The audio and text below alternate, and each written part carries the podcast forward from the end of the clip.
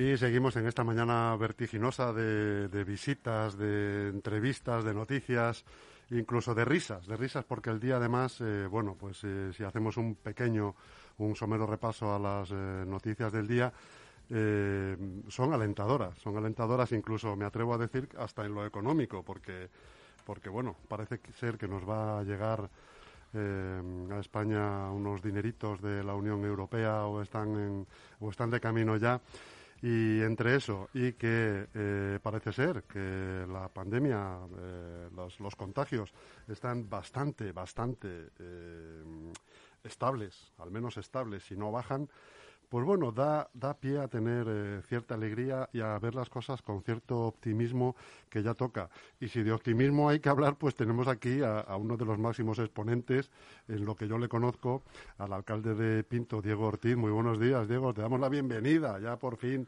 ¿eh? Eh, eres antiguo visitante de esta casa, de esta, de esta humilde radio. Y, jolín, ya te tenemos aquí como alcalde que ya tocaba también. Bueno, pues muy buenos días y agradecer. Sabéis que, estoy muy contento, muy alegre de estar aquí de nuevo. Claro que sí. Sabemos que ha sido un año difícil y complicado.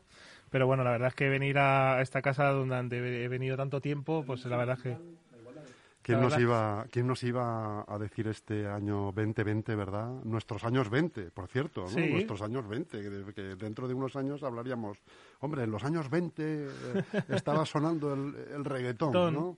Y mira, mira lo que nos ha tocado, ¿no? Con el año 20. Bueno, nos ha tocado vivir una situación complicada, nos ha vivido, nadie se esperaba una pandemia de estas características y bueno, la verdad es que como tú comentabas, el que hoy los datos parece que, que reflejan pues que haya esa pequeña mejora, pues, pues se agradece, se agradece. Yo creo que es muy positivo y además yo soy de los que no me gusta perder nunca el ánimo y la alegría. Claro es decir, porque el ánimo es lo que se lo que si lo pierdes ya, entonces ya vamos mal. Entonces hay que estar animados. Y la ilusión. Y la ilusión, y la ilusión.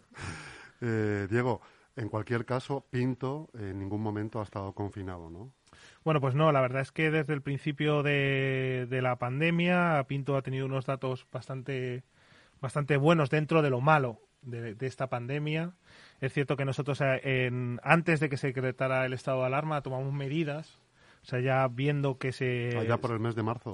Sí, pues mire, la, semana antes del, estado de alarma se decretó el 14 de marzo y ya ese martes anterior habíamos cerrado instalaciones deportivas, instalaciones culturales, parques infantiles, parques, porque se veía venir, es decir, ya, se, ya estaba encima de la mesa el, el, anuncio de un decreto de estado de alarma complicado, porque la, la, pandemia parece ser en aquel momento, pues, pues se ponía difícil para, para la población. Entonces, nosotros ya directamente en ese mismo martes tuvimos, tomamos la decisión difícil en aquel momento, porque hubo gente que tampoco lo entendió, porque era como alarmismo, pero al final el tiempo nos ha dado la razón de que, de que había que prevenir eh, en ese martes, cerrar todas las instalaciones y sobre todo eh, garantizar la seguridad y la salud de los vecinos y vecinas de Pinto y luego se ha ido viendo durante esta pandemia que hemos pasado. Bueno, ¿se sabe más o menos en qué tasa está la población? Hay 50.000 habitantes en Pinto. ¿Qué tasa es la que tiene actualmente? Bueno, pues hemos bajado respecto a la semana pasada, hemos bajado alrededor de un 11%. Depende cómo lo miremos, si es por zonas, pues la, la, zona centro que estaba el año, la semana pasada, perdón, en, en 800 y pico, 816, hemos bajado a 616. Un y la zona, importante. ¿eh? Y la zona de Parque Europa, que es la zona nueva de Pinto, donde está toda la zona que, se ha desarrollado estos últimos años, pues hemos bajado de, estábamos en 580 y tantos, hemos bajado a 400 y pico. Oye, Diego, al final, ¿qué pasa? ¿Hay que darle la razón a Ayuso? ¿O qué? Porque esta, estas semanas atrás, no sé si has, si has percibido, o al menos eh, gran parte de la población percibía que lo que había realmente era una pelea política ¿no? entre el, gobierno central y la comunidad. ¿Cómo te llevas con la Comunidad de Madrid? Bueno, pues eh, me gustaría llevarme muy bien por llevarme. A ver, yo una de las cosas que, he hecho en falta por parte de la Comunidad de Madrid es la coordinación. Es decir, aquí tiene que haber una coordinación entre administraciones. Eh, porque al final tanto el Gobierno de España como la Comunidad de Madrid legislan, pero quien tenemos que poner en marcha las medidas somos los ayuntamientos. Una de las quejas que yo además eh, puse encima de la mesa hace dos semanas cuando la presidenta de la Comunidad de Madrid convocó una reunión de alcaldes y alcaldesas del sur en el que Pinto no estaba, porque además hasta el día de hoy que yo sepa Pinto es del sur, No sé por qué es el criterio. Vamos, yo tengo claro que, que llevo 38 años viviendo en Pinto y siempre he conocido a Pinto como ciudad del sur. Pero bueno, ella tomó la decisión de no invitarnos. Es verdad que luego suspendió la reunión, pero creo que es una cuestión de coordinación. Tenemos que estar coordinados, las administraciones. Si queremos acabar con esta pandemia, tenemos que estar coordinados.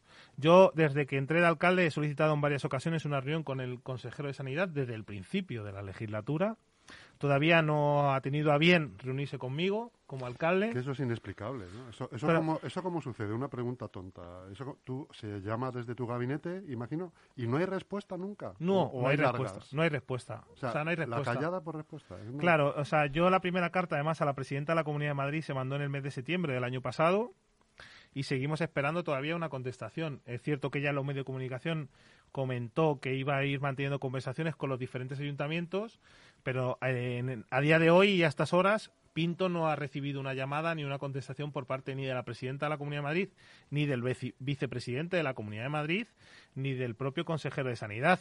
Y somos una ciudad de 54.000 habitantes. es, cualquier cosa. ¿eh? O sea, somos una gran ciudad eh, dentro de la Comunidad de Madrid y hay una cosa que, tenemos que empezar a, memorizar y a, y a meternos en la cabeza. Y es que Pinto, aunque sea una ciudad, estamos en un área metropolitana de Madrid. Es decir, esto es como Barcelona. Las zonas alrededor, estamos a 20 kilómetros de la Puerta del Sol, pero somos un área metropolitana donde los vecinos y vecinas de Pinto trabajan en Fuenlabrada, trabajan en Leganés, trabajan en Getafe o trabajan en el centro de Madrid. Entonces, mientras no tengamos esa visión metropolitana de la Comunidad de Madrid como una ciudad, que afecta a todos los servicios y todo lo que pase a la capital le afecta también al municipio de Pinto o lo que le pase a Leganés.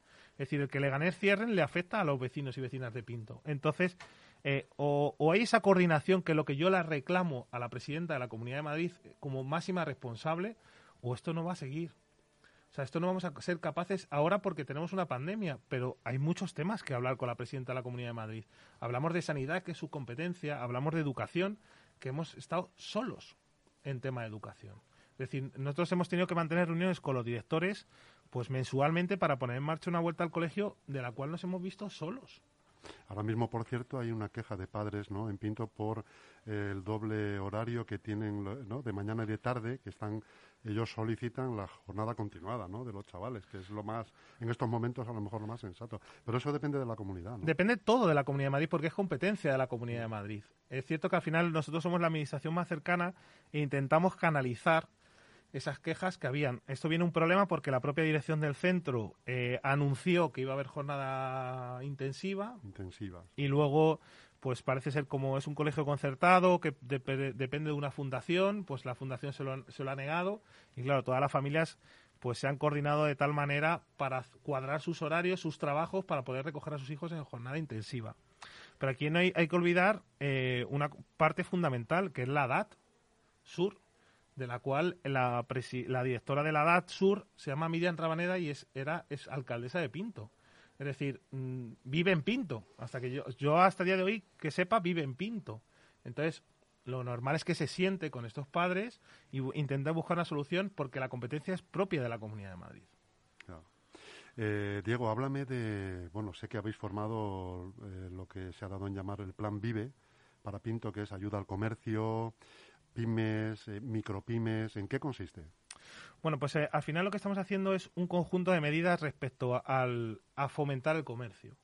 El comercio y la industria. Nosotros ahora mismo, todo el mundo conoce que, con esa discusión que tenemos graciosa entre Getafe y Pinto, Pinto es el centro geográfico de la península ibérica. O sea, ya no es entre Pinto y Valdemoro. También es entre Pinto, y, Valdemoro, también. También tenemos entre Pinto y Valdemoro, pero el, centro geográfico de la península ibérica, además publicado en boletín, es Pinto. Entonces, eh, nosotros queremos convertir Pinto en un centro geográfico empresarial. Sabemos que los empresarios pues lo están pasando muy mal, el comercio local lo está pasando muy mal. Hicimos al principio, cuando la pandemia, con todo el tema de la ampliación de terrazas, eh, permitiéndole a los, a los bares y a, a los establecimientos de hostelería el poder ampliar ese doble de espacio para que pudieran tener 100% de sus mesas. En el año 2021 se va a eliminar la tasa de, terrazas para que sea mucho más fácil para ellos. ¿Se va a eliminar completamente? Completamente durante el año 2021 se va a suprimir la tasa tanto de mercadillo, que también es una cosa importante de la ciudad en la que la gente va, y el tema de terrazas para los bares y los restaurantes de nuestra ciudad. Pero además esto viene dentro de un paquete. Es decir, estamos trabajando en nuevas medidas que vamos a poner para fomentar la campaña de Navidad con, con el comercio. Estamos trabajando con, con, los comerciantes. Vamos a tener reuniones ahora con los comerciantes en esta semana. Y eh, es, al final es asesoramiento legal para que puedan hacer a subvenciones a empresarios, a comercio local, eh, fomentar el comercio local. Vamos a hacer una guía de comercio local y vamos a hacer, eh, pues teníamos preparadas ferias que no se pueden hacer por manera presencial, pero sí que estamos trabajando para, para fomentar ese comercio local que al final es un eje fundamental de la ciudad. A la vez que estáis trabajando para comercio local y pymes y micropymes, también el desarrollo industrial le estáis dando de alguna manera ¿no? Eh, vida y ayuda. Sí, bueno, además la concejalía... Concretamente en el, en el, en el, en el espacio de la Tenería, ¿no? En el, eh, porque esto es un... La Tenería es un barrio, es una zona que tiene unos 12.000, eh, donde viven unos 12.000 habitantes, más o menos, ¿no? Y hay enclavado ahí una zona industrial.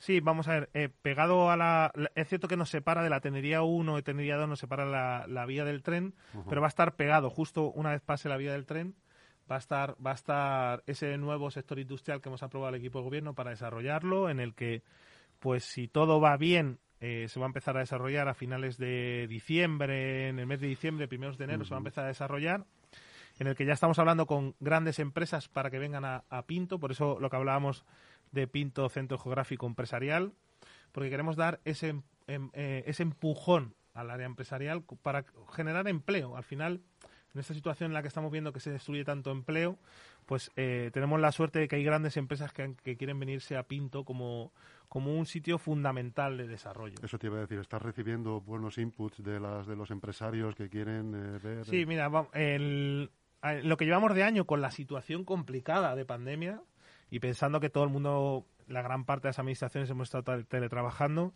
hemos dado 17 licencias de obra mayor para grandes empresas. es decir, para empresas grandes. Eh, el mes que viene tengo una visita a una empresa noruega de salmón, que además es la que distribuye el salmón, el pescado y tal a supermercados, de, grandes supermercados y grandes marcas, en la que ha decidido elegir Pinto como centro neurálgico empresarial para España y Portugal. Está construyendo una nave de 25.000 metros cuadrados, donde va a generar empleo. Eh, tenemos mm, eh, conversaciones con otras empresas en ese sector 1 y en los nuevos sectores. Entonces yo creo que es positivo y eh, fomentar sobre todo el tema empresarial para que la gente, porque al final genera también en el comercio local. Claro, o sea, es una, es una cadena, genera en el comercio local que al final la gente consume en el comercio local y además una ayuda, por ejemplo, pues para la hostelería, ¿no? Lo que estamos hablando. Más trabajadores en una zona, pues eh, hay más menús, más comida, más tiendas. Esto es una cadena. Genera al final una cadena que se beneficia también, pero al final, sobre todo, que poder ayudar a los vecinos y vecinas de Pinto a que encuentren empleo es muy positivo. Efectivamente. Diego, eh, otro tema que también sé que os preocupa bastante es tanto al ayuntamiento como a los ciudadanos de Pinto, que es la construcción del tercer centro de salud tan necesario ya, ¿no?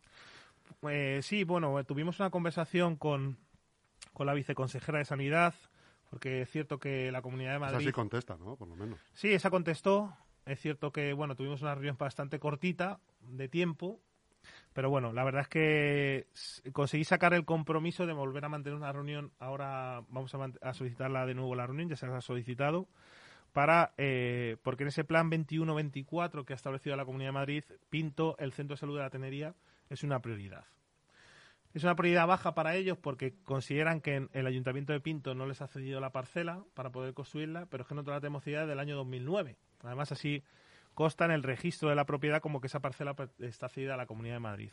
Estamos intentando salvar esas cuestiones pequeñas que tienen respecto al tema patrimonial, porque la parcela, como digo, está cedida a ellos para que construyan lo antes posible. Hemos, ella se comprometió a mandar una reunión ahora en el mes de octubre yo la estoy pidiendo ya la reunión, ya se la hemos pedido, para intentar cerrar y que sea una prioridad porque no podemos permitir que, mm, como tú decías, hay más de 12.500 personas en, en el nuevo barrio, de las cuales ese centro de salud eh, que tenemos en Parque Europa está colapsado totalmente. Sobre todo en tema de pediatría, donde es un barrio muy joven, de gente joven que tiene un hijo. Claro, que tiene muchos hijos, que tiene... Pequeños. claro, hay muchos niños pequeños donde, donde realmente la Comunidad de Madrid se tiene que mojar. Pensemos que la gente lleva eh, escuchando el Centro de Salud de Tenería desde el año 2006. Era presidenta la señora Esperanza Aguirre y consejero Lamela.